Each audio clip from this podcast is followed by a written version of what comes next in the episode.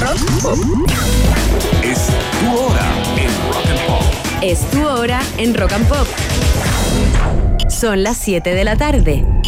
Aprovecha este mes en Cruz Verde. Lunes y jueves, 20% de descuento en medicamentos y vitaminas y 12% de descuento el resto de la semana para todos los socios del club. Estas y más ofertas en nuestras farmacias, en cruzverde.com y en la app. Cruz Verde, la farmacia de los precios bajos. Bases y condiciones en cruzverde.com. Los Claro, tenemos gigas libres en Chile y roaming incluido desde 10.990 al mes. Porque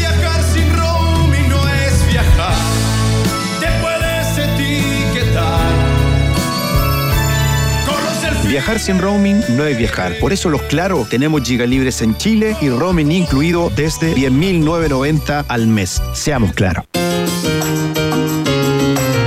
Sabemos lo que escuchaste el verano pasado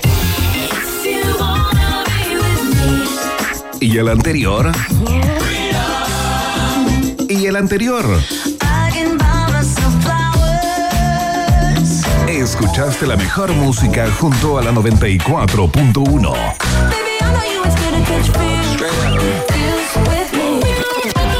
Por eso, en Rock and Pop te acompañamos a hacerle frente al calor junto a un set de olas y grandes clásicos de verano. Este sábado 27 de enero al mediodía tienes una invitación a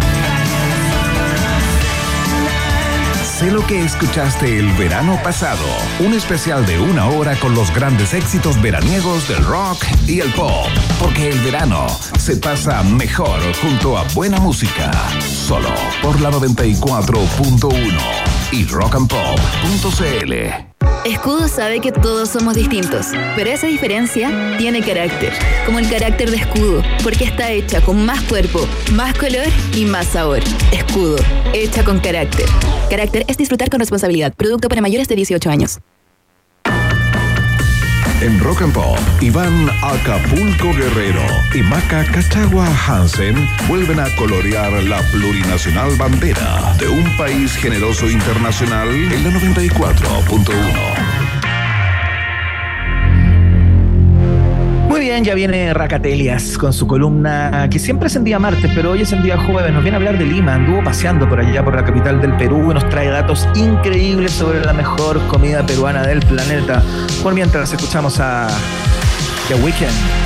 Esto se llama Blinding Lights en Rock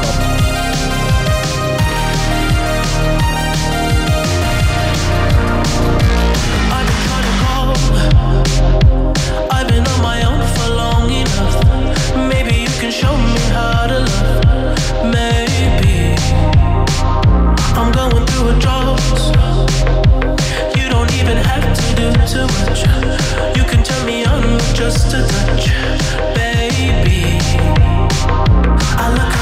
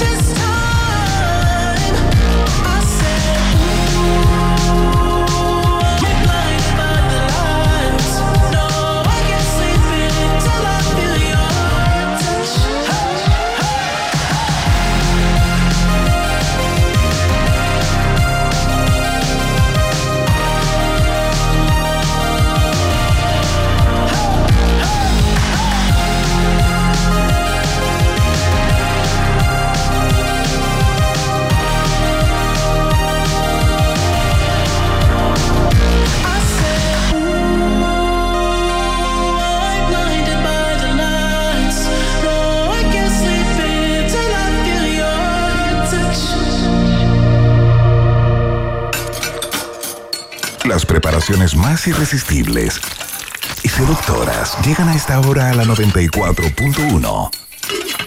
Es el food porn de Raquel Telias con su columna Qué rico raca en un país generoso de rock and pop.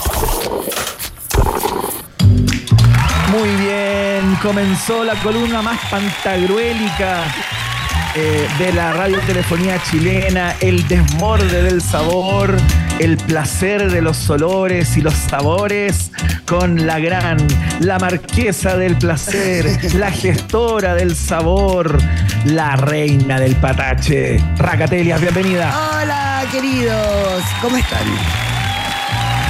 ¿Qué Bien, ¿y tal? Yo estoy, como les acabo de decir, como si he tenido tres días de sexo alucinante. A ver, pero, para, para un poco, para un poco, para un poco. Eh, ¿nos, va, ¿Nos va a entregar detalles de tu vida privada los últimos días? Me parece atractivo. Pero, a ver, pero un poco, ¿con te- quién estuviste? escuchemos, escuchemos, terminemos la frase. Como si hubiese tenido tres Ah, días de perfecto, sexo disculpa, increíble, disculpa. Me desconcentré pero fueron tres sexos, inte- o sea, tres sexos, Ah. tres días eh, excitantísimos de comer y comer y comer y conversar de comida y pensar en comida y respirar comida y caminar comida en una de las capitales gastronómicas más importantes del mundo, que es nuestra vecina además, por lo tanto es como, por favor, todo el que pueda ahorre sus pesos porque si le gusta la comida, esto es una religión. Lima es una religión. Qué lindo, con olor a Hinomoto, eh, Racatelias. Bueno. De aquí siento, de aquí siento eh, Bueno. el Hinomoto. Raca, ¿cómo te fue en Mira. Lima? Eh, cuéntame un poco. Me fue cuéntanos a todos, increíble, a me fue- mira, me fue increíble, pero literalmente fueron tres días, eh, súper completo y es una tortura ir tres días a Lima, porque uno quiere comer, comer, comer, comer, no da el tiempo, no da la guata, Uy. no da el billuyo, no da, o sea, es como que, no, pero no, es, es tremendo tener que elegir. Es muy caro. y, eh, nunca he ido a Lima. O sea, lo nunca he ido a Perú. Es que si comí en cuatro lugares por día, No, eh, a donde obvio. sea va a ser Va a caro. ser caro, claro. Eh, hay de todo. Ya. Hay de todo. A ver.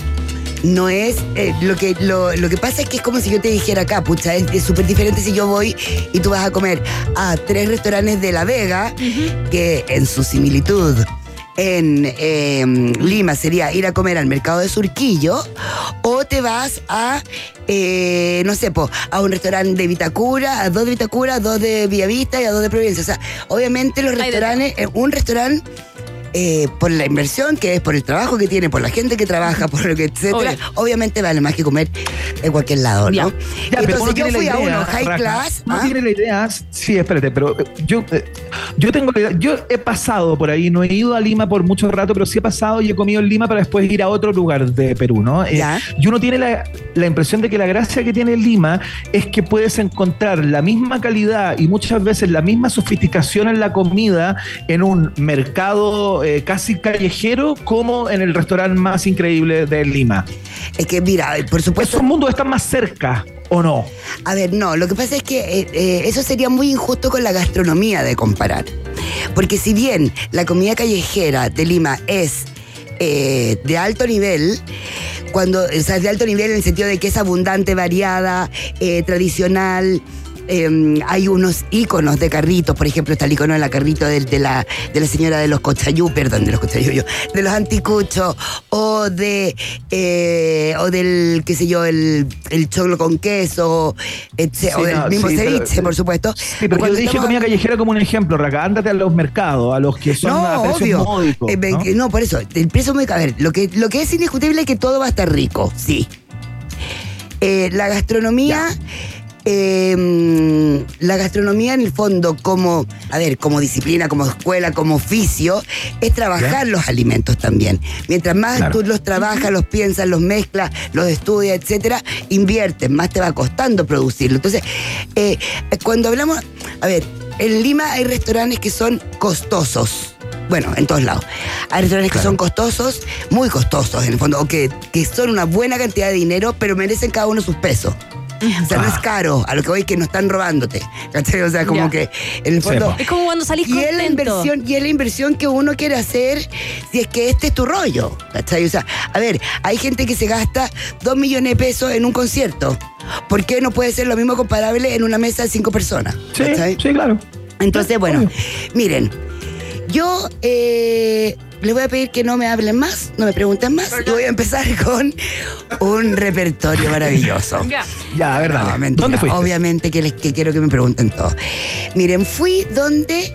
eh, bueno, fui a muchos lugares, pero voy a partir comentando de uno de los restaurantes que hace, bueno, más o menos desde que empezó, que son cinco, sola- solo cinco años de vida, ha estado marcando, eh, a ver, marcando una fanaticada muy importante. Ya es un restaurante muy reconocido, se llama Mérito Ya. eh, y tiene muchos méritos. Primero, eh, es porque el, el restaurante, bueno, nació, nace de eh, su cocinero que es eh, Juan Luis Martínez, que es oriundo de Venezuela. Ajá. Estuvo en diferentes lugares, en diferentes cocinas del mundo, en diverso, en España, eh, y hasta que llegó a Central, en eh, Perú. Central es el restaurante que, bueno, además de ser el número uno mundial de los 50 Best, ¿verdad? Es el restaurante que además ha marcado mucho Perú porque ha hecho una gastronomía de una profunda, un profundo estudio sociológico, cultural, biodiversidad, alimentario, gastronómico. eh, de Hay un documental, cultura. de hecho, ¿ah? Hay un documental sobre su, Virgilio sobre se llama, su claro. mentor, Eh, Virgilio, claro. está en Bueno, Netflix, entonces, pueden verlo, es increíble. Es una maravilla. Y además ahí acordémonos que yo salgo en un paneo. Sí, tú sabes, eh, sí, Racatelia sale en Netflix. Hay una ¿ah? importante extra. No, bueno, eh, es muy lindo ahí, bueno, ya, eh, pero, pero no vamos, en este en esta oportunidad no vamos a hablar de Central, pero sí vamos a decir que un paso por ese restaurante marca a cualquier persona. Ya. Sobre- a, a cualquier cocinero, ¿no? Bueno, a cualquier persona también que lo come también lo marca. Entonces, eh, eh, Juan Luis, ¿verdad? Que tiene estas, estas raíces y esta cultura, en el fondo venezolana, aprende de cocina, de alimentos, de, de biomas, de conceptos, de, investigación en Central. Entonces, cuando abre Mérito, resulta ser una casita muy pequeñita en Barranco, muy cerca de Central también. Barranco podría ser como una zona antigua, eh, patrimonial. eh, también muy bohemia, de mucho artista, de mucho, de mucho, de mucha caminata, donde hoy también hay eh, desde, no sé, lugares que pueden ser muy eh, populares y masivos hasta otros ya que como central en el fondo que están como en el fondo apostando un poco eh, poniendo en valor un poco también ese, ese, esa zona ¿ya? entonces acá se abre este mérito hace cinco años y se mm, y se, y se abre también con eso una propuesta de muy sencilla, de harto material noble. O sea, yo me acuerdo las primeras veces que fui hace cinco años, era como que la silla de madera, eh, era como la piedra y no sé, era como todo muy noble, orgánico, casual, pero a la vez con una técnica y una profundidad y una mezcla que, bueno, incluso hace poco, creo hace un par de meses, el mismo, el mismo New York Times lo definió como ay, la- una nueva voz gastronómica que vendría siendo lo venez- peruano-venezolano o venezolano-peruano. Ah. Bueno, en mérito entonces tú de repente te encontrabas con esta carta como desordenada con platos para compartir, muy chiquitito, hoy, hoy ya se ha ido agrandando y hoy además tiene nuevos hijos, eh, donde por ejemplo hay desde la simpleza de un choclo, blan- choclo- choclo blanco o choclo peruano, a la Sí. brasa que te lo presentan así en su, en su panca, viéndolo. en el fondo, en su hoja eh, a la brasa, tú sientes ese carboncito exquisito, untado en una natilla venezolana con ají amarillo, que vendría siendo un poquito símil a una huancaína con queso llanero. Esto remite a el, Cacha, el- mezcla total. pero eso remite a uno de los platos más esenciales de la cocina cusqueña, repartido ya por todo el país, eh, que es el arroz, el arroz, el chulo con queso. Entonces hay una revisión muy, te estoy hablando de una de las cosas más básicas yo creo que debe ser uno de los platos más Ahora como que, no, eh, na- obviamente le debe tener mucho cariño Juan Luis, pero es algo ya como que, ay, este plato, ¿hasta cuándo? O sea, Claro, todos claro. los y ya chao pescado, si un choclo con, con, con queso. Pero es maravilloso. Al mismo tiempo, yo, por ejemplo, ya hablando de la gran técnica que tiene eh, Juan Luis Martínez, eh, probé una galletita hecha de papa seca. La papa seca es con el, el plato con la papa en el fondo que hace el- la carapulcra, que también es un plato muy andino, muy repartido por. Bueno, también hay en el norte de Chile. Eh, una galletita perfecta, increíble, así como o sea, la mitad de una hostia Y eh, re- eh, rellena con cangrejo Popeye, que es un cangrejo que tiene uno de sus uñas muy grande. Ajá. Y mm, con coco, con yacón, que es yo creo que el tubérculo que más amo, que tú podrías que entender el yacón como una jicama. No sé si te Perfecto, gusta. que es como- perfecto. Sí, sí, básicamente sí, sí, es un tubérculo dulce. Sí. Eh, no, y aparte lo lindo. Eh, eh, los métanse lindos, a arroba mérito rest para que vean, o sea, de lo, lo sagrado que es ir. Porque además, bueno, tienen platos para compartir. Hay uno increíble de concha que vendrían haciendo los ostiones, eh, con una, como, mm, podríamos decir, un aliño de... como lo verde, pero no lo picante del jalapeño, con sanki, que el sanki es como un nopal, pero otro tipo de, de cactus, ¿cachai? Como medio, medio aquihuizado. Entonces hay como una astringencia. Hay unas mezclas tan ricas que igual te va a repetir a lo que puedes tú pensar que es un ceviche o un tiradito en la cocina gastronómica, o sea, perdón, la gastronomía peruana. Y así con unas mezclas. Hay uno que yo en mi Instagram tengo arroba Raquel Telias, eh, escribí también, describí uno de sus postres, Oh. que también una complicación increíble de técnicas alucinantes, pero algo que tú te metías a la boca. Era un aire que te dejaba la sensación de un café y un maíz. Después lo, lo- te comías arriba con un cremosito de lúcuma con tumbo, que es este, este fruto muy, muy ácido. Después una, una salsita de miel de cacao con plátano. o sea, no, Ay, es que te- oye, esto es que- pornografía dura, es que es, Raca. o sea, es pornografía. Yo por eso te digo que vengo, vengo de. Estoy, estoy Sí, con la resaca de tres, no- de De un tres días revolcón de tres días, un revolcón un de tres revolcón. días. Estoy como recortando cada momento, así me río. Ay, Ay. mira cuando agarré esa cucharita. Mira, mira, Ya, sí, ese sí, es el mérito. Vamos avanzando, Raca, porque entiendo que traes muchas Sí, alternativas. dale. Muchas alternativas, de- después también lo podemos revisar. Ah, voy, a hacer, voy a hacer ya mi propio, mi propio, mi propia voz, él continuará. Amigos, seguiremos hablando. Bueno, lo choro es que eh, Mérito acaba de inaugurar hace un mes Clon. Donde van pasando muchos platos que ya se salen de la mesa, todavía no, pero de la carta saldrán, de la carta de mérito, y donde es más peruano todavía. Pero también se mezcla siempre con lo venezolano. Me comí un arroz con pato, que te haces ah, trizas de lo rico. O sea, es como, eh, bueno, el arroz con pato originario de Chiclayo, del norte de- del Perú, eh, es un arroz como meloso, se hace con chicha de jora, que le da una acidez, ese pato que tiene esa grasa per se, ¿verdad? Que acá Oh, más encima lo hacen chicharrón, que lo mezclan con unos porotos y unos cilantro. Ay, es todo, pero, o sea, de verdad es como el tagadá en tu boca, el tagadá, y tú así como, ay, dale, métele, métele. ¡Qué buena descripción! O sea, increíble, increíble. Una Hermoso, cosa hermoso. real, realmente rica. Hay postre, hay un postre de, de flan de lúcuma, porque otro de los iconos de mérito es el flan, el postre flan, que es tan simple como complejo y maravilloso. Acá hay una versión de, mm, de coco con reducción de, de piña que se mueren, o sea, es maravilloso. Un sanguchito de arepa con pejerrey frito, criolla y tajine acevichada, que yo en este momento Ahí está el flan. Sí, pero te digo al tiro. Bueno, tú que eres dulzona, Magdalena, Sí. claro.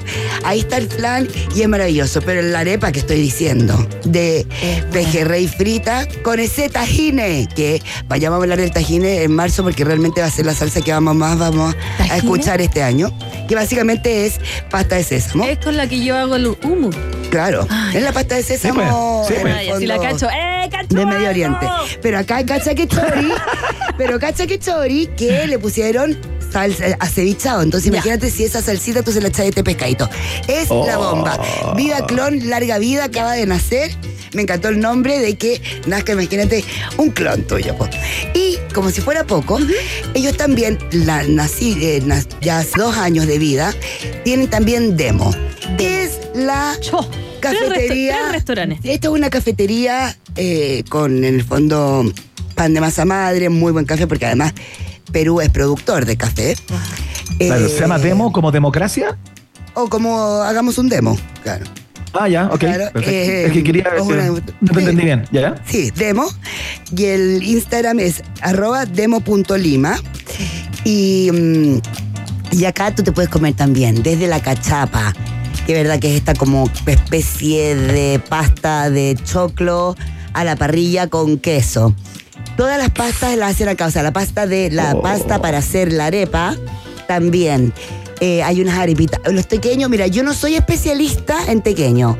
Creo, Qué ricos son los Creo que a me nadie no le puede gustar un Oh, me tequeño. encantan. Claro. Claro, o sea, el tequeño que yo me comí en demo, creo que es el mejor que me he comido en la vida. Insisto, no soy especialista. Ahora, ahora, lo peor es que se abrió un portal dentro de mí. Ahora voy a hacer ya la busca tequeños.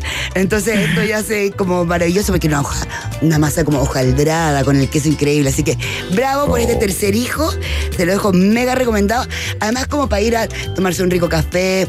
Eh, el lugar es precioso y ahí todos los bravos también a la pareja, la, la pareja maravillosa que forman junto a Juan Luis eh, de Michelle Sikic, que es la diseñadora y que hizo un trabajo con el adobe, con todas estas casas antiguas.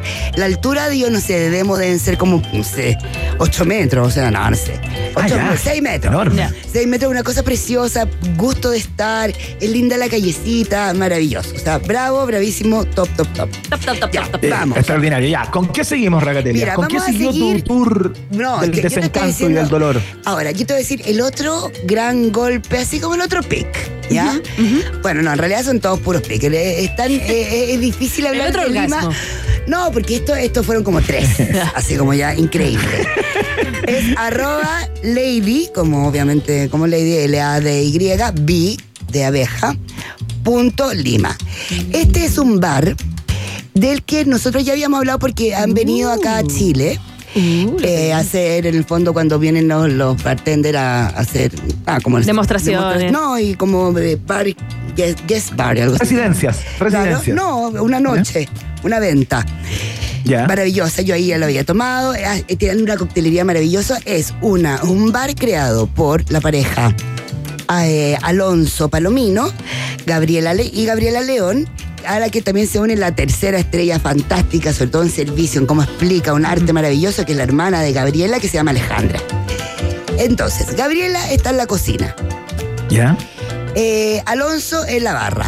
Igual es algo que está todo el tiempo conversando entre sí, porque además los tragos que ellos hacen, los cócteles, eh, están muy, muy, muy afirmados a, eh, la, en el fondo, a biomas también, a, a territorios que quieren reflejar, territorios tanto sociales como puede ser un mercado, ponte tú, como también puede ser un territorio geográfico como puede ser la Amazonía. Eh, o puede ser también algo eh, también bueno más social como un- los destilados, por ejemplo, Ya. que están de los piscos. Así dividen esta carta de unos cócteles realmente de un nivel altísimo, tan equilibrados, tan perfectos, tan lindos. Los hielos perfectos, cada uno con un detalle. Siempre, por ejemplo, ya si es, voy a hablarte de el trago de copuazú, que es un, podría ser un hermano de- del cacao, mucho más dulce, que se come, tiene mucha más mucílago eh, baba o carne o pulpa, eh, que es muy, muy rico, muy común comerlo en, no, no sé tan común, bueno, en Brasil, pero en Brasil realmente como que siempre hay jugo, siempre se usa el jugo. Acá, por ejemplo, Claro. son un trago de eso con gin. Eh, hay otro que parte que es maravilloso que se llama un martini con tres, en tres sorbos. Ya. Y es la copa de martini preciosa, helado, todo frío, todo increíble, así como ay, tan elegante, como que tú no querías ni tocarlo porque se va a romper, así como ay, todo perfecto, lindo, oscuro, es música, o sea, precioso. Y tiene arriba una cucharita con tres formitas, así como con tres bocaditos. Viene la aceituna verde, que es verdad el clásico del martini. Claro. Después viene un encurtido de algas que hace Gaby, que le da otro subidón sue, em, dulce salado marino. Y después una, una, en el fondo, un huevas de trucha. Se dio sed. Entonces, medio sed. Huevas de trucha. Entonces uno, en el fondo, comes primero con aceituna, un sorbito. Con la alguita, otro sorbito. con la- Hay otro trago que es como un capitán Oh. con, con vermut en el fondo y que tiene pato ahumado, ¿no? Es Ah, ya, un- pero qué no, no, no. sofisticación, Raca. una sofisticación tan elegante, o sea, high class, high class. O sea, realmente level, level, level. O sea, ya ni siquiera, o sea, de verdad un nivel altísimo. Yo quedé, pero peinaba atrás. O sea, me hubiese quedado ahí todo el rato, sentada, pero no sé, tres días y medio. Les recomiendo a todos.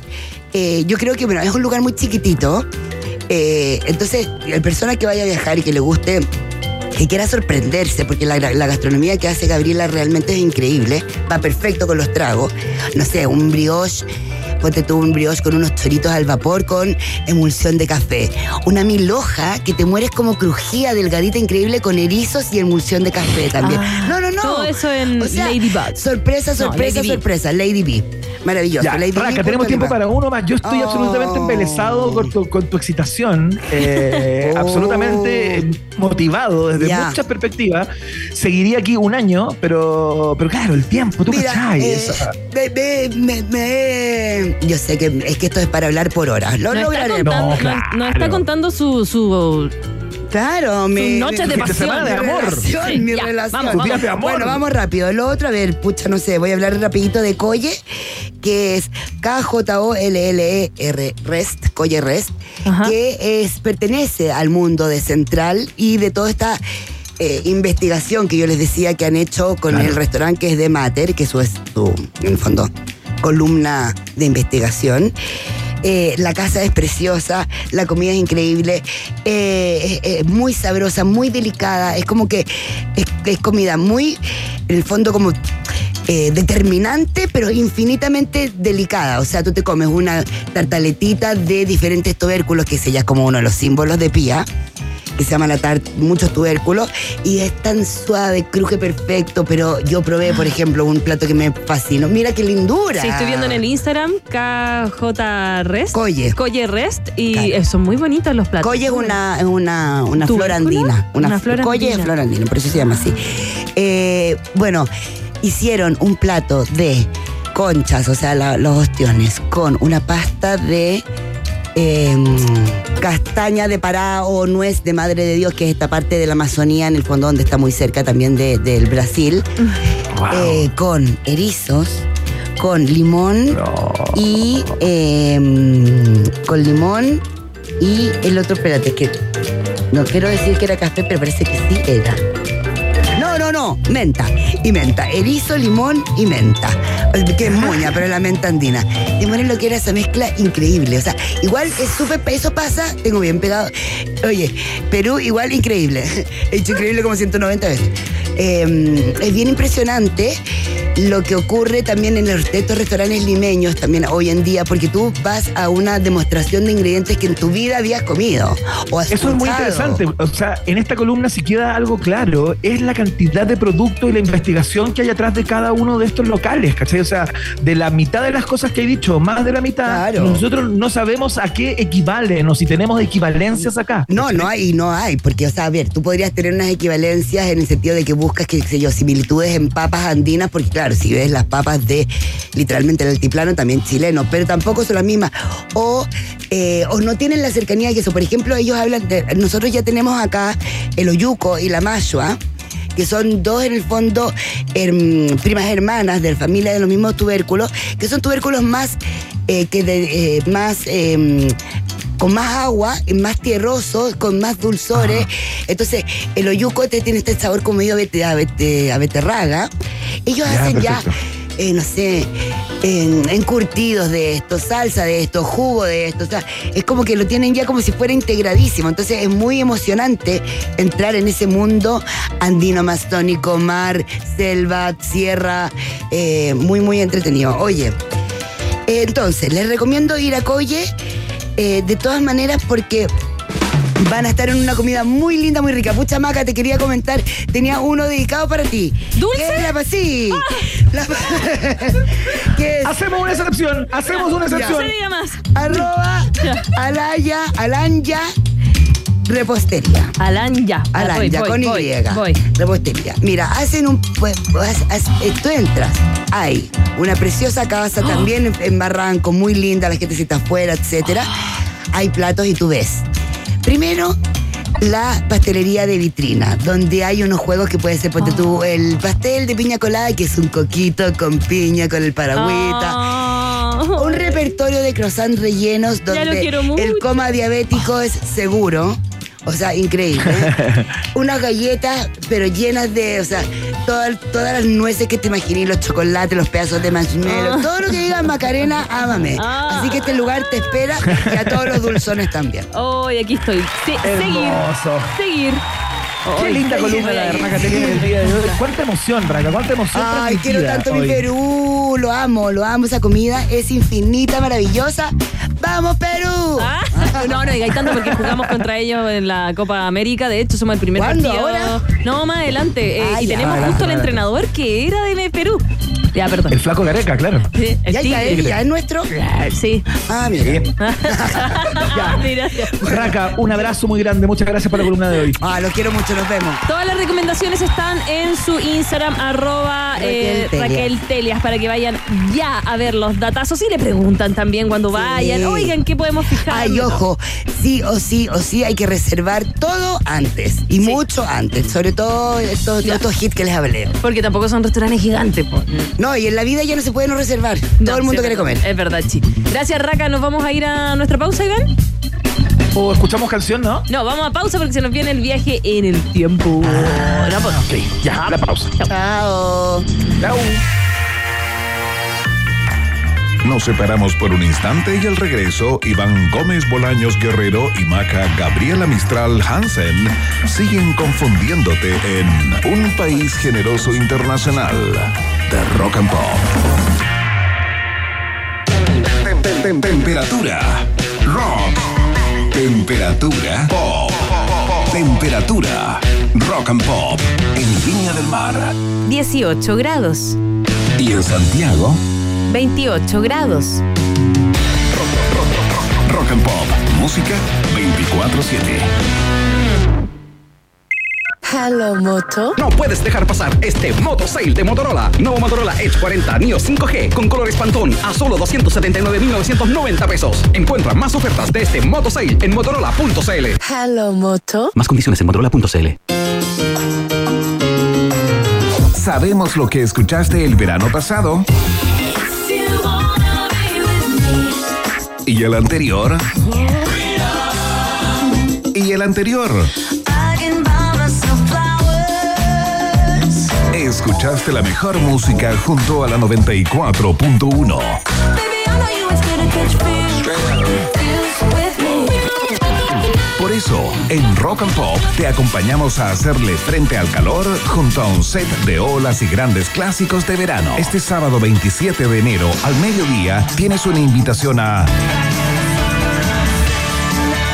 Sé lo que escuchaste el verano pasado. Un especial de una hora con los grandes éxitos veraniegos del rock y el pop. Porque el verano se pasa mejor junto a buena música. Solo por la 94.1 y rockandpop.cl. Este verano en Copec, veo veo que vas a parar en una pronto por un exquisito hot dog con ese pan delicioso. Y si pagas con App Copec, acumulas puntos full para canjear cupones. Este verano en Copec, veo veo nuevas y mejoradas experiencias. Iván Jalapeño Guerrero y Maca Cacho de Cabra Hansen siguen poniéndole mucho chile a esta ensalada llamada Un País Generoso Internacional que sigue picando dos veces en Rock and Pop.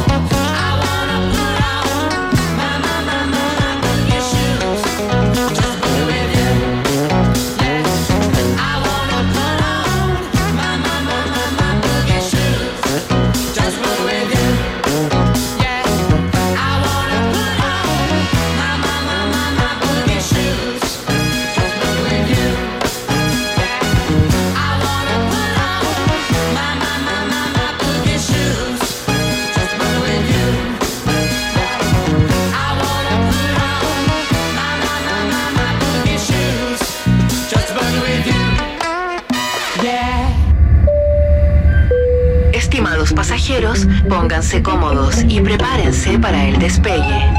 Llegó el momento de subirte al DeLorean de la 94.1 y viajar por la historia de nuestra cultura pop. Es el viaje en el tiempo en un país generoso de la rock and pop. Primera estación.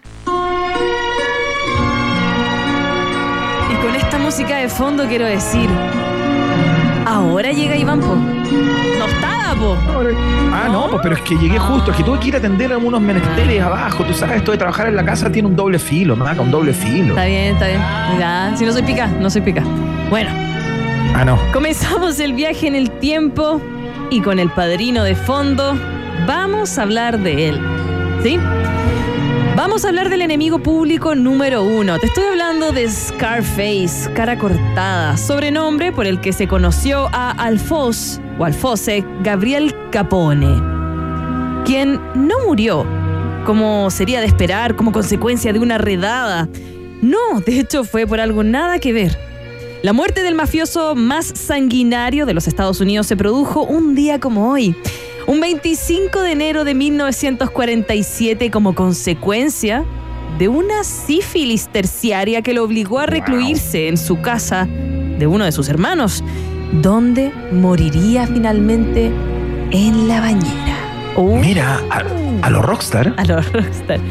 Mira, según la autora de su biografía, eh, contrariamente a lo que se podría pensar, Al Capone fue un marido y un padre cariñoso que se, considera- que se consideraba él mismo un empresario. Hay muchos de ¿Ya? esos también. Muchos, ¿ah? muchos. En otros rubros, sí, sí, sí. Sus descendientes vivos, la mayoría de los cuales han cambiado de apellido, piensan que Capone tenía dos caras, una para la familia y otra para los medios, lo que provoca que su figura siga aún siendo todo un enigma. Hijo de inmigrantes italianos, Al Capone nació en Nueva York el 17 de enero de, lo- de 1899 y con tan solo 14 añitos inició su carrera eh, delicti- delictiva en el mayor eh, crimen organizado de la mano del poderoso gángster Johnny Torrio. Perdón. Cáchate el nombre, weón. Johnny Torrio no tenía otro destino que ser mafioso. Obvio. No había otra alternativa. Convertido en su mentor, Torrio inició al joven Al Capone en el mundo de las bandas callejeras y lo introdujo en la Five Points Gang, la banda más peligrosa de todos los tiempos, liderada por el boxeador de peso gallo Paul Kelly, cuyo nombre real era Paul Baccarelli Antonini. Su mentor influyó poderosamente en Al Capone, que pretendía convertirse en el mafioso empresario del futuro. Torrio era el modelo de conducta a seguir de Al Capone, un chico avispado y muy inteligente. Capone sentía un respeto reverente por este hombre que le pagaba solo por recaudar dinero y los boletos de las casas de apuestas ilegales. Gracias a su facilidad para sumar, el joven Capone se convirtió en uno de los muchachos de confianza de la, organi- de la organización, a pesar de que desconociera aún otras muchas caras del negocio mafioso, como la prostitución. Torrio, eh, su mentor, podríamos decir, evitó que el joven fuera a los prostíbulos, aunque con el tiempo esto se convertiría en una de sus debilidades. En 1920, Al Capone entró al servicio, de hecho, también como un camarero y guardaespaldas en un bar de mala muerte de Coney Island, em, en el extremo sur de Brooklyn, llamado Club Harvard. Nada que ver con la universidad. No, no, por Y tampoco muy el lejos de Club ella, de hecho. Y tampoco el Club Harvard de Bellavista. Bueno, cierta noche el gángster Frank Galuccio se presentó en el local acompañado de dos mujeres, una de las cuales era su hermana. Para la desgracia de Capone, se fijó en una de las chiquillas, que resultó ser Lena, la hermana pequeña de este gángster. Al ver a esa hermosa mujer pasearse por el bar, Al Capone no encontró nada mejor que dirigirse a ella y sin pensarlo dos veces le tiró el manso piropo. Mira, ¿ya? Cuando lo oyó, Galiucho montó en cólera y le pidió al guardaespaldas que dejara la tole tole. De Capone dijo, ¡Ey, colega! Solo estoy bromeando, pero finalmente se fueron a las golpes y ahí, Galiucho, como buen gángster, sacó el cuchillo para apuñalarlo, pero como estaba medio bebido, porque era un bar de mala muerte, le eh, apuñaló, podríamos decir, la cara. Y es por eso que Capone fue obligado a pedir perdón a la hermana de Caliucho y a partir de entonces usaría también polvos de talco para ocultar al menos las 30 los 30 puntos y las cicatrices que tenía en la cara. Y es así como solo pedía que se tomaran fotos de su lado izquierdo. Uno de los hechos más importantes pasó en San Valentín. Yo te quiero contar, un 14 de febrero de 1920, Al Capone protagonizó uno de los capítulos más sangrientos de la época con el fin de hacerse con el poder del AMPA en Chicago. Cinco hombres fueron de ellos disfrazados de policía. Entraron a un garage de la empresa tapadera del mafioso Bucks Morgan, el rival de muerte de Capone, y los mató a todos. La policía sabía que era Al Capone, pero no tenían pruebas. Y debido a esa matanza de un 14 de febrero de San Valentín, Al Capone se convirtió en el mafioso más importante de Chicago y creó el sindicato del crimen. De verdad, no te estoy molestando. En donde se afiliaron eh, varios mafiosos importantes de Estados Unidos. Al poco tiempo, Al Capone se hizo el amo y señor de los negocios del crimen organizado, pero aunque todo parecía marchar sobre ruedas, el principio del fin del reinado de Capone sería un cambio de legislación. La mayoría de los jueces pensaban que el impago de los impuestos era lo que había hecho inmensamente rico a los mafiosos que se dedicaban a la prostitución, al juego y a la venta ilegal de alcohol allá en esos Estados Unidos. Pero en Claro. 1927 el Tribunal Supremo fue un poquito más inteligente e impusieron que obligaran a tributar por los ingresos que se obtenían ilícitamente. O sea, obligaron que dieran boleta. Boleta por los servicios ilegales. Pero fue un investigador del Departamento del Tesoro llamado Frank J. Wilson que gracias al no pago de impuestos pudieron capturar al Capone. No por la muerte, los asesinatos, las matanzas. No, no, no. Porque no dio boleta. de verdad. Bueno, finalmente el 30, en 1931 fue detenido, enviado a prisión en Atlanta. Sin embargo, desde ahí seguía manejando la cosa nostra. ¿Cachai? Sí, po. y decidieron mandarlo a Alcatraz, donde salió después en 1939 debido a problemas de salud. Y fue ahí cuando ya a los 48 años, sin propiedades, en bancarrota, económicamente sin familia, murió entonces en Miami Beach, Florida, a consecuencia de la sífilis con- eh, con- eh, contraída en su juventud. Un día como hoy entonces muere Al Capone, el verdadero Scarface. Y con la mafia en mente, Iván, ¿Ya? vamos a la segunda estación. Quédate en la mafia. Próxima estación. Hay un hecho que realmente está rodeado de mucho misterio. El fotógrafo José Luis Cabezas fue asesinado el fin de semana. Un automóvil está absolutamente calcinado. Es imposible secuestrar a una persona y retirarla de Pinamar sin que sea percibido. En cada cuadra había un político, en cada cuadra había un empresario. Un crimen en plena democracia era absolutamente conmocionante. Se comprobó que el periodista fue asesinado con un disparo en la cabeza. Y para mí, o fue la policía bonaerense o fue Alfredo Chabrán. Era el empresario más importante de la Argentina de los 90. Todo lo que tenía que ver con Chabrán tenía Mira, que ver con secretos. Estás escuchando el tráiler de El fotógrafo y el cartero. Un documental que está en Netflix. Y es Lo vi, lo vi, lo vi. ¿Lo viste? Y es de la historia Sí. que vamos a hablar hoy día. En el momento nos dimos. Tenemos de hecho también de fondo ahora Rubén Blades con No te calles, una canción que le canta a la corrupción, a los políticos sobre todo y también a este mundo empresarial, que también es igual que Al Capone, podríamos decirlo. Hoy es el día del reportero gráfico en Argentina. Y como hablamos recién de mafia, te voy a traer la historia, la verdad, un triste relato de lo que fue el asesinato en democracia de un periodista a manos de un mafioso argentino, que él también se llamaba a sí mismo empresario. Pasó con Michael Jackson, Jim Morrison, Adolf Hitler, Neston Kirchner también y, tam- y, por supuesto con Adolfo Yabran. Así se llama este empresario que te voy a contar. Claro. Alrededor de todos estos personajes se tejieron leyendas que sostienen que supuestamente no murieron, sino que se escaparon a alguna isla del mundo o incluso a la Patagonia. Sin embargo, es simplemente parte del imaginario popular, por supuesto. Quizás el último caso, el del empresario Adolfo Yabrán, es el que más caló esta idea, ya que se suicidó el 20 de mayo de 1998 y cerró parte de un triste capítulo para el periodismo y sobre todo para la familia y los amigos de José Luis Cabezas, con quien hoy día estamos entonces recordando el Día del Reportero Gráfico en Argentina.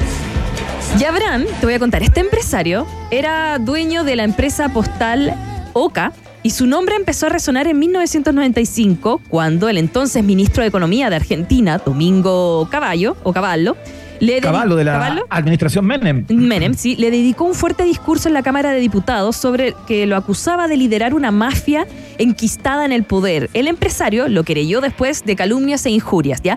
El ministro de Economía de, de ese momento, 95, se dio cuenta que había un empresario y un nombre que aparecía que aparecía en empresas muy importantes y que estas mismas empresas estaban ligadas con el gobierno argentino. Bueno, eh, la política y el, eh, y el periodismo tenían el ojo puesto sobre el personaje empresarial, que además tenía una fuerte vinculación con el gobierno del entonces presidente Carlos Menem. Hasta ese momento, por alguna razón, él deseaba y había conseguido mantenerse en el anonimato. Como que todos Claro, sabían era que... un tipo del cual no habían imágenes prácticamente. allá no habían fotos, ¿no? Claro. Ya, pero es que Ya, quiero pues, participar. Ya, bueno. Lo de caballo, caballo, perdón, significó un bombazo que no esperaba de este, de este mm, empresario que pensaba, como decía Iván, que pasa piola. Oye, yo soy rico, influencio, pero nadie cacha quién yo soy. Y de repente el ministro de Economía le dice, no, papito, te estamos investigando. Cabezas, ahora vamos a hablar de un periodista eh, que, se, que su nombre completo, para no decirle solo Cabezas, es José Luis Cabezas. Era un reportero gráfico el que saca las fotos, ¿ya? En una revista de noticias. Y en el verano del 96 le tocó hacer una temporada en Pinamar. Y yo te voy a decir que es como, a ver, ir a Zapallar. Es como ¿ya? Cachagua, claro. Es como claro. Cachagua. Eh, y ahí, con la revista Noticias, empezaron a investigar a este empresario. ¿Y sabéis qué pasó? Bueno, tú lo sabes, Iván. Se lo encontraron en la playa Claro, con su mujer. con su mujer. Todo el mundo quería encontrar a este empresario. ¿Quién era este gallo que el ministro de Economía estaba hablando, que las empresas eran millones? Y logró sacarle una foto. El mismo empresario que alguna vez dijo, el que me saca la foto me pega un tiro. Porque si alguien lo ubicaba en 95 de imagen, como que él decía que su carrera igual iba a estar medio arruinada de este, de este empresario. ¿ok? Estamos hablando del 95, no había fotos.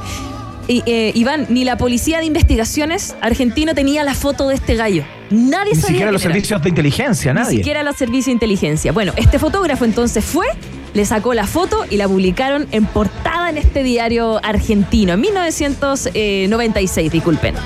Un día de febrero, entonces, este fotógrafo determinó vender la foto y estaba. La foto no solo incomodó a Yabran, quien pretendía pasar con este verano tranquilo, sino que llevó a su jefe de, seguridad, Gregorio Ríos, a ejecutar la orden de su jefe hasta las máximas consecuencias. 25 de enero del 97, el reportero fue asesinado y su cuerpo fue hallado en las afueras de Pinamar, completamente quemado adentro de un Ford Fiesta que la revista le había otorgado para, completar, para cubrir la temporada de ese año.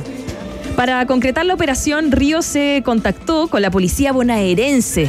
O sea, el empresario tenía comprada a la policía para hacer esto y también a un sector de la mafia.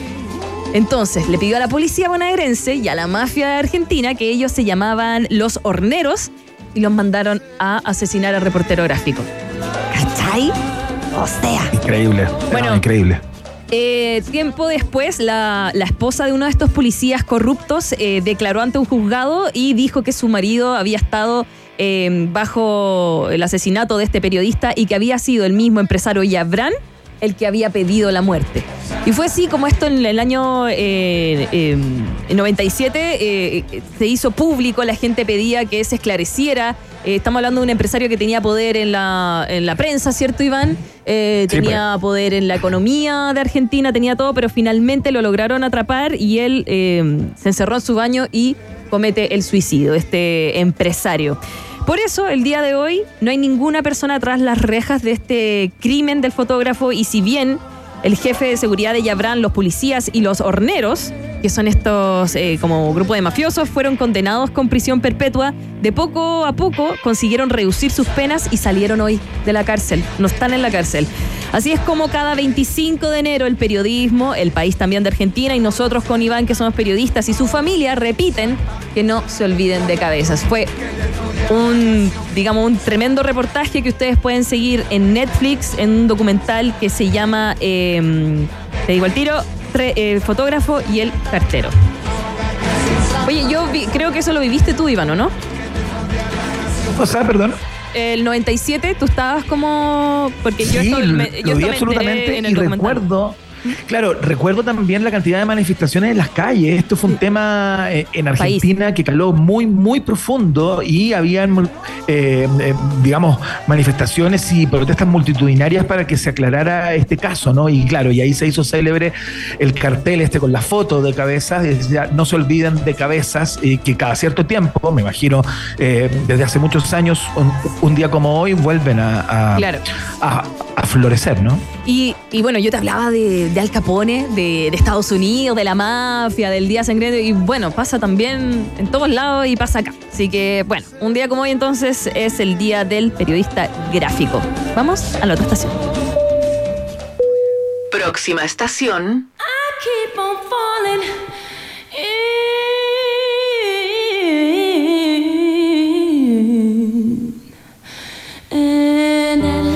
dejar la mafia de lado, pero hoy día eh, Alicia Keys está de cumpleaños y celebra Tremendo. 43 añitos, ¿ah?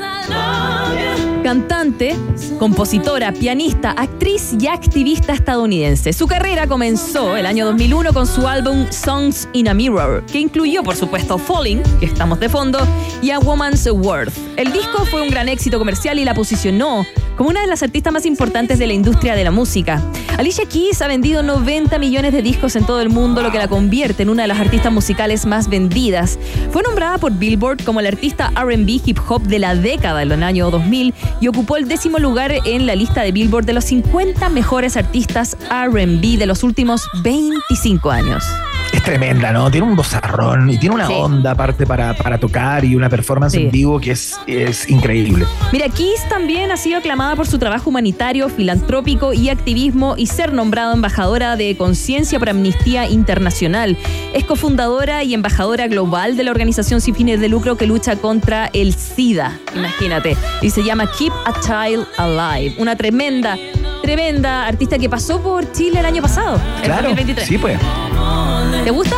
Ay, me gusta. Claro, me encanta. Fue célebre su, su in- invitación a la Ana Tijoux a, a Sí. cantar justamente en su concierto. Sí. Se destacó mucho lo- la onda como entre ellas, ¿no? Eh, tremenda. Bueno, hoy día cumple 43 añitos. Próxima estación.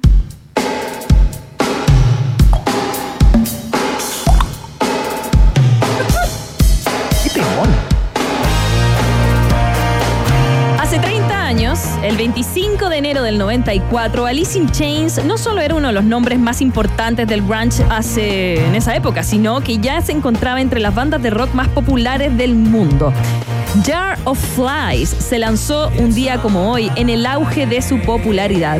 Esta influyó en cómo terminó el intento casual de desahogar un poco de fuer- su fuerza creativa con un breve colección de canciones acústicas. Y bueno, hoy día se cumplen 30 años del lanzamiento, Dios mío. Se convirtió en el primer EP en la historia de la música en entrar a la lista de Billboard en el número uno. Cáchate esa. Y no menos importante, la propia banda, que según el cantante principal, Laney Stanley, eh, no quería nada más que encontrar un lugar tranquilo en el esconderse durante un tiempo. Y es por eso que hizo este disco que dicen que lo sacó de una tirada. Como que se juntaron, tocaron como acústico, vivo, ah, ya listo, ahí está, ahí está el disco, ahí está. Tal vez fue esa invitación inesperada de mirar atrás del habitual muro de guitarras metálicas pesadas de la banda lo que atrajo a tantos fanáticos de toda la vida y mucha gente escuchó por primera vez Alice in Chains gracias a este discazo y se enamoraron. Un disco más tranquilo, más bajo, que se ganó muchísimos premios y que entró como el primer EP en Billboard. Oye, una recomendación a propósito de este disco, perdón, una recomendación a propósito de este disco y a propósito de Alice in Chains. Sí. Bueno, el Unplugged que hicieron para MTV está considerado como uno de los mejores conciertos desenchufados que hizo Sí. esa cadena de video música. Así que peguenle una, una chequeada porque está Es eh, bueno. en, en un altísimo nivel, es increíble. Y ahora sí, se nos acaba el tiempo. Vamos a la siguiente. Última estación.